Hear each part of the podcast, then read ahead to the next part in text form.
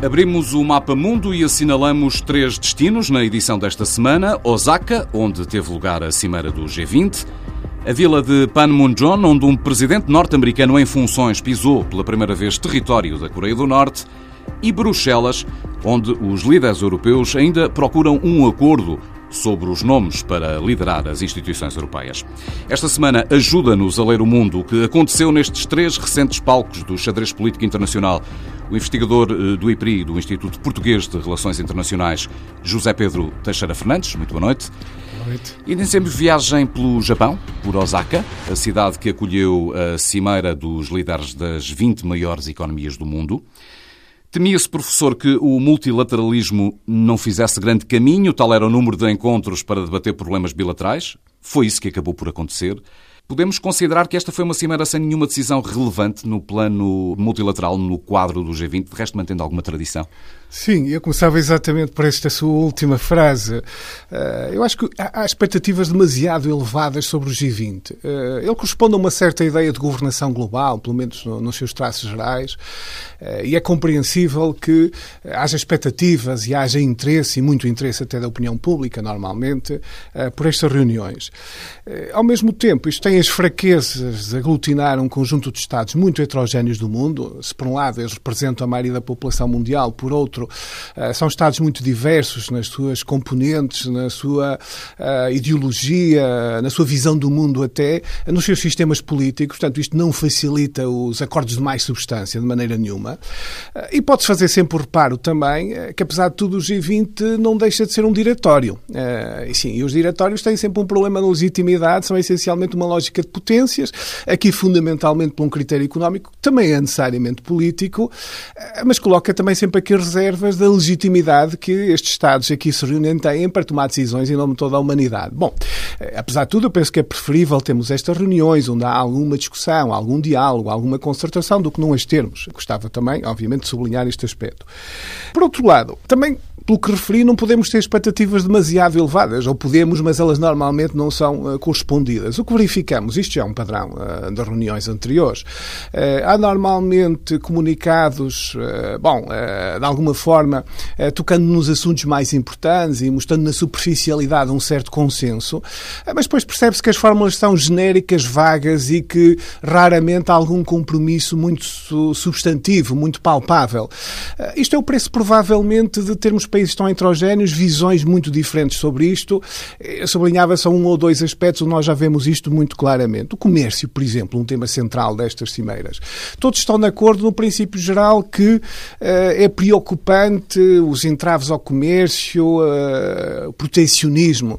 Simplesmente o que uns estão a pensar em protecionismo é, não corresponde à ideia de outros. Ou seja, se passamos para uma declaração mais detalhada, começa a divergência. Uh, porque todos concordam num princípio geral, mas na realidade estão a pensar num outro país que faz e não eles que faz protecionismo. No princípio de que é preciso reformar a Organização Mundial do Comércio, mas depois não dar nenhum passo concreto nesse sentido. Sim, aliás, o que temos verificado até é um tornear da Organização Mundial do Comércio. O que nós temos verificado é que uh, os grandes acordos de comércio internacional estão perfeitamente parados. A ronda de Doha, que se iniciou uh, em 2001, assim, só, só formalmente é que ainda se fala na, na ronda de Doha. O que temos assistido é acordos bilaterais, multilaterais limitados entre alguns Estados. Tivemos uma boa notícia nesse aspecto, recentemente quase a coincidir o acordo União Europeia-Mercosul, mas não é um acordo global, é um acordo importante, naturalmente, para a Europa e para os países do Mercosul, eh, mas capta um pouco esta dinâmica de acordos mais limitados de comércio que estão a fazer, não de acordos globais de comércio. Ficaram então de Osaka os resultados de vários encontros bilaterais. Peço-lhe um olhar próximo sobre alguns deles. Eh, desde logo o que mais expectativa gerava, o dos presidentes norte-americano e chinês. Donald Trump e Xi Jinping concordaram em relançar as negociações para travar a guerra comercial entre os dois países e Trump, pelo menos para já, em não aumentar mais as taxas alfandegárias e em permitir que as empresas norte-americanas possam vender para a chinesa Huawei, que está aqui no meio deste turbilhão todo. O que pode valer, professor Teixeira Fernandes, esta aparente declaração de tréguas num conflito que leva praticamente um ano e com implicações à escala global, naturalmente. A primeira reação, quando eh, eu soube este resultado né, deste entendimento bilateral entre o presidente norte-americano e chinês, foi lembrar-me do que ocorreu, e que não foi há muito tempo, precisamente no final do ano passado, numa cimeira também do G20 na Argentina, onde também houve uma, situação muito parecida com esta. Eh, já tínhamos os desenvolvimentos do conflito comercial, eh, as ameaças e algumas tarifas aduaneiras já a ser postas em prática, e também se decidiu nessa altura, um encontro direto entre Donald Trump e Xi Jinping, A fazer uma paragem nesse processo e relançar o processo de negociações. Aqui parece que estamos num remake desta situação, só que uns meses agora mais à frente.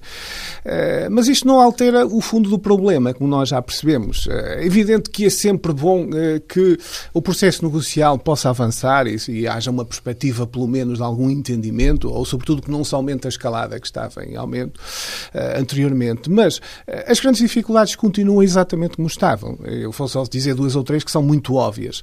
Eh, uma delas é, desde logo, a diferença fundamental entre dois sistemas económicos, o sistema chinês e o sistema norte-americano, ou mais ocidental, eh, da economia de mercado. A China conseguiu encaixar muito bem na Organização Mundial de Comércio, como há bocado falámos, foi uma das grandes vitórias da China nos últimos 20 anos, eh, mas conseguiu encaixar de uma forma que no início foi aceita por muitos Estados razoavelmente bem, porque também viam grandes ganhos no acesso ao mercado chinês e, e não viam a China como o competidor que hoje é e que ela conseguiu ser.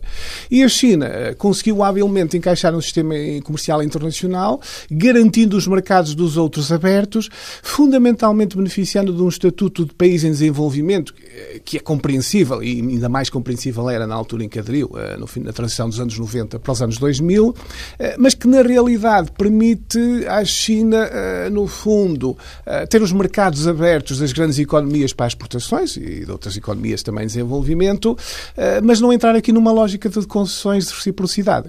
Ora, isto que se foi mantendo até há um ano, dois anos atrás, com Donald Trump instalou completamente esta situação. Não é que os sinais já não fossem anteriores, nós já os tínhamos na administração Obama, sinais desse mal-estar. E eu estou convencido que mesmo com a vitória da Hillary Clinton, de uma outra forma teríamos aqui um conflito comercial, uh, teria avançado, não exatamente com este estilo e desta maneira. Leva-nos também a um outro problema, uh, também conexo com isto, que é uh, muito importante para os americanos e para todas as economias desenvolvidas, tem as marcas e tem a inovação tecnológica, tem as patentes, que é a proteção disto na China, que é muito tenue. Isto é normal ser assim, porque normalmente os países em desenvolvimento procuram é absorver tecnologias, não são tipicamente inovadores, ou ainda não são tipicamente inovadores, portanto não tem particular interesse na proteção das marcas. E a nossa pequena escala sabemos bem o que é isso. Exatamente, na nossa pequena escala nós sabemos bem o que são os problemas da contrafação, da na proteção das marcas e esse tipo de situações. Podemos imaginar o impacto disto na economia internacional com um mercado como a China. Mas eu diria que é também uma ilusão, penso que alguns caem muito nesta uh, questão de separar o económico e o comercial do político. Ou seja, eu vejo hum, e julgo que corretamente este conflito comercial, que é comercial, não há dúvida, mas eu acho que se torna extraordinariamente difícil também de chegar a um entendimento, porque o comercial e o económico é aqui uma ramificação de uma rivalidade muito mais ampla, político-militar e estratégica. E eu gostava de fazer aqui um sublinhado que me parece relevante, que é talvez este assunto seja dos poucos onde o Trump consegue ter ressonância na área do Partido Democrata. Não exatamente da maneira como ele está a negociar e a atuar, uh, mas percebe-se que também na área dos democratas. Não há... o conteúdo, mas o modo. É? Exatamente. Uh, há uma discrepância quanto ao modo quanto ao Trump, modo, mas concordância mas no conteúdo. No conteúdo, exatamente. Uh, sobretudo que é necessário fazer alguma coisa em relação à China, que este tipo de relação, vista como desigual do lado dos norte-americanos, tem que se alterar. Uh, ora, isto torna muito difícil um entendimento. E eu estou convencido que, mesmo que haja um acordo comercial, será apenas uma coisa limitada até se reabrir a questão de uma outra forma mais à frente. Mas para já ainda nem sequer chegamos aí. Vamos ver se há desenvolvimentos concretos e substantivos nos próximos meses. Em Osaka, não muito diferente, mas com outros tons, o desfecho do, do encontro entre Donald Trump e Vladimir Putin, que não estavam juntos desde julho de 2018, creio, há cerca de um ano. Eles acordaram reiniciar conversas entre os ministros dos negócios estrangeiros, no sentido de obter um compromisso sobre a não eh, proliferação de armas nucleares. Parece-lhe válida a possibilidade de deste tratado ainda poder ser salvo? Bom, o que nós temos visto nos últimos tempos é um de alguma forma, um agudizar das tensões entre os Estados Unidos e a Rússia. Quem viu Putin anunciar que estava a mandatar o Lavrov para iniciar negociações, não, naquele olhar não havia propriamente sinais de grande otimismo Sim. e de Parece mais, de facto, uma tentativa de marcar pontos na opinião pública internacional uh, do que propriamente uma intenção convicta de chegar a um entendimento. Ou seja, algo que é feito porque é visto uh, poder trazer vantagens uh, do ponto de vista das dinâmicas internacionais, mas não em algo em com que se acredita que poderá ter os tais resultados palpáveis. Eu também sou dessa opinião. é que cá está, mais um assunto que só o tempo mostrará se efetivamente o rumo será esse. Mas aqui, nesta relação relação Estados Unidos-Rússia e, sobretudo, nesta relação Donald Trump-Vladimir Putin, há aqui realmente coisas curiosas e paradoxais até. Eh, porque, por um lado, percebe-se que há aqui alguma proximidade entre os dois eh, presidentes eh, de ambos os países, mas depois todo o peso político de cada país, histórico, estratégico, acaba por os colocar de alguma forma sempre em conflito. O Donald Trump procura também, obviamente, neste momento, eu penso que muito atuar em função uh, do que já é a sua campanha eleitoral. Ou seja, ele já está orientado, do meu ponto de vista, uh, muito para a sua reeleição. E tudo o que ele vá fazer de medidas mais importantes, quer a nível interno, quer internacional, provavelmente o seu primeiro pensamento vai ser que impacto é que isto tem nas minhas hipóteses de reeleição. Bom, portanto, este relançar das negociações, voltando à sua pergunta, também serve, uh, provavelmente, Donald Trump, desde que o processo negocial se vá mantendo, ele pode dizer que pelo menos está a negociar, mesmo que isto depois também não traga aqui resultados muito concretos. Eh, ao mesmo tempo, é sempre o problema da ingerência, que até teve aqui também uma quase piada do Donald Trump, a não ingerência no, eh, nos assuntos internos da, dos Estados Unidos, nas eleições. Quem não viu, valerá a pena eh, ver as imagens, porque parece que dois amigos de, de escola a conversarem, né? ele vira-se para ele, o Trump vira-se para Putin, levanta o dedo e diz: vê lá se não interferes na, nas exato, eleições. Exato, parece até existir uma familiaridade muito antiga e uma proximidade que na realidade não existe, mas, mas não, não deixa de ser curioso. Ou existirá. Ou existirá e nós não, não temos a percepção completa destas, uh, desta situação. Mas talvez ainda voltando ao Putin, um aspecto também interessante a assinalar, antes do início da cimeira ele dá uma entrevista curiosa ao Financial Times, onde declara... Em que assim, arrasa o liberalismo. O liberalismo, sem surpresa, porque no fundo o que ele diz é coerente com todo o posicionamento da Rússia e com todo o seu pensamento que é conhecido. Claro que tenta, obviamente, criar aqui também uma situação de impacto a nível europeu e internacional e no mundo ocidental, uh, sobretudo naquelas forças políticas que o Putin tem apostado, uh, que nós aqui normalmente vemos como populistas e mais na área da direita ou da extrema-direita, uh, no fundo dá-lhes aqui uma alavancagem e dizer-lhes que eles não estão assim tão isolados entre a União Europeia como normalmente nos é dito, ou são tão minoritários que têm até uma visão favorável de uma grande potência mundial. É muito esta a estratégia sempre do, do Vladimir Putin. Antes de deixarmos Osaka, uma nota ainda para um outro encontro de Vladimir Putin com a liderança saudita. Eh, não queria passar ao lado, deixar também um sublinhado e antes de avançarmos para Panmunjom, professor. Eh, este entendimento, ou prolongar do entendimento anterior em relação ao petróleo, é muito importante, porque eh, até há pouco tempo atrás nós nunca tínhamos a Arábia Saudita e a Rússia no mesmo campo, nem político ou estratégico, nem na abordagem aos negócios do petróleo, que é aqui a mudança. Eh, e realmente a geopolítica do petróleo alterou-se drasticamente nos últimos anos, muito por causa da revolução do shale e do fracking, ou seja, as novas técnicas de perfuração e de extração de petróleo uh, e também o petróleo não convencional, o que deu aos Estados Unidos uma liderança novamente na, na produção de energia, coisa impensável ainda não muito tempo atrás. Claro que isto coloca uma grande pressão nos países que dependem fundamentalmente das receitas do petróleo. A Rússia é um caso, a Arábia Saudita é um caso ainda demasiado uh, conhecido e dependente disso.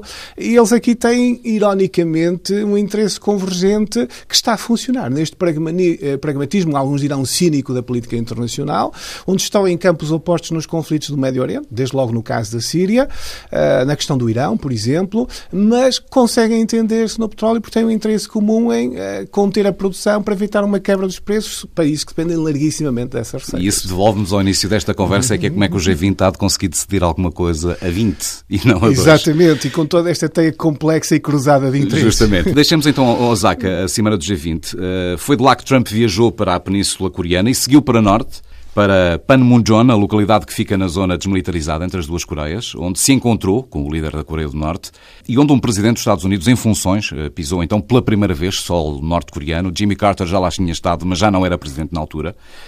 Um enorme simbolismo neste gesto ficará seguramente para a história.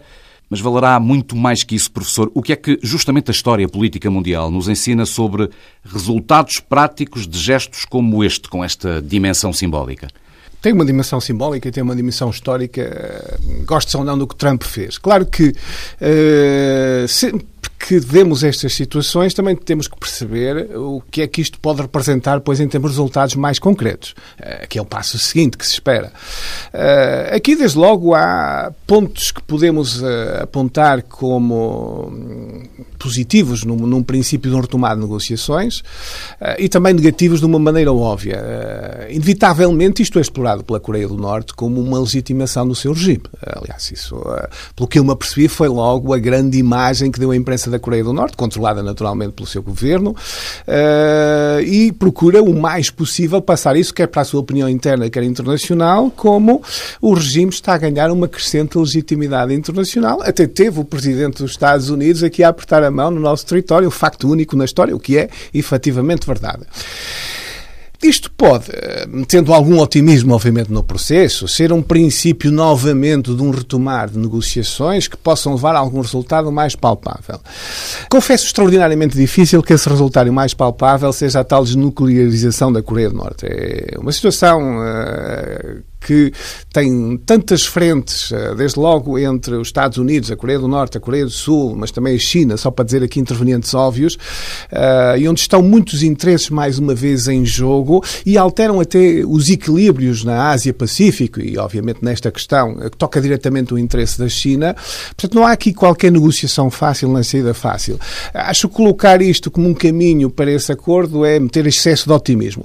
Apesar de tudo, uh, eu vejo aqui como positivo positivo que o processo negocial e os canais de algum diálogo vão continuando. E se calhar é mesmo esse o objetivo do Trump. Trump é um político que joga para a imagem. E também a uh, jogar para as eleições, como A jogar provavelmente para as eleições e manter o processo de negociações. Ele não se cansou de repetir vivo. ainda antes de eu chegar à Casa Branca, estávamos quase, enquanto os democratas já estavam, estávamos quase em guerra com a Coreia do Norte e agora vejam como é Ora, a relação entre os dois países. Isso marca dividendos internos. Se ele conseguir, mesmo sem grandes resultados palpáveis, mas manter o processo em aberto, ou dizer, nós estamos a negociar isto possível, até muito próximo das eleições, vai poder continuar a fazer esse discurso. Claro e que, retirar ganhos políticos. E retirar disso. alguns ganhos políticos disso. Neste mapa mundo, terminemos então viagem na Europa, no coração da União Europeia, em Bruxelas, onde os líderes dos Estados-membros voltam a reunir-se amanhã de manhã. No Conselho Europeu que começou ontem e que teve prolongamento já na manhã desta segunda-feira, não chegaram a acordo sobre quem vai liderar as instituições europeias, nomeadamente a Comissão. O resultado das recentes eleições para o Parlamento Europeu, assim como as reações que seguiram de vários líderes europeus, nomeadamente de António Costa, eh, já deixavam antever uma negociação difícil. Consegue vislumbrar, professor Teixeira Fernandes, a porta de saída para estas divergências? Não parece muito fácil nesta altura, até porque, por vezes, o que ocorre é que o bloqueio é de tal forma que tem que se fazer quase um recuar no processo e encontrar novos candidatos. Mas, voltando a contextualizar aqui o problema, uh, na realidade, nós tivemos eleições para o Parlamento Europeu que nos deram um resultado mais dividido e uma perda de influência dos dois grandes grupos, isto está no centro da, questão atual, torna muito mais difícil a escolha. Uh, o que se tentou aqui foi uma alternativa, havendo muita resistência a que seja Manfred Werner, tentou-se aqui uma segunda possibilidade, um compromisso através do Franz Timmermans, que é da área socialista e foi o segundo a força política mais votada. Aliás, estas são as duas tradicionalmente que preenchem o Parlamento Europeu, eh, na maioria dos lugares, não nesta altura. Eh, mas isto enfrentou aqui um problema eh, que, em parte, era antecipável e eu penso que, em parte, é compreensível. Não está em causa, do meu ponto de vista, que o Franz Timmermans não seja até um político com um perfil interessante para ser Presidente da Comissão Europeia, até me parece que sim, mas penso que o processo mais uma vez foi distorcido e os processos contam em democracia. Distorcido por duas razões. Primeiro, porque o Parlamento Europeu tem apostado, e, e do meu ponto de vista bem, em que é do partido mais votado que deve ser feita a escolha para uh, liderar a Comissão Europeia, um pouco mantendo uma analogia com os processos políticos democráticos nacionais. Em segundo lugar, porque aqui funcionou também uma espécie de diretório, ou seja, apareceu Franz Timmermans num acordo a 3 ou a 4. Curiosamente, uh, saído em Osaka. Saído em Osaka e sem, no fundo, os outros Estados terem sido auscultados. Eu acho que isto criou muitos anticorpos, que já existiriam em qualquer caso, mas criou a resistência de outros Estados e, compreensivelmente, porque isto não é uma forma normal de funcionar, ou não devia ser uma forma normal de funcionar na União Europeia. Guardemos o que vai acontecer. Estamos no fecho, mesmo no fecho desta edição, professor, mas com tempo ainda para nos aconselhar um livro para esta semana. Eu tenho aqui uma sugestão eh, de um livro que eu estou a ler e que tenho achado bastante curioso. O autor fala um pouco em tom de provocação. Eh, o livro é New Rules of War, de Shane McFate. Eh, é um livro publicado recentemente no início deste ano, para já julgo que apenas nos Estados Unidos, não temos tradução em português, pelo grupo HarperCollins.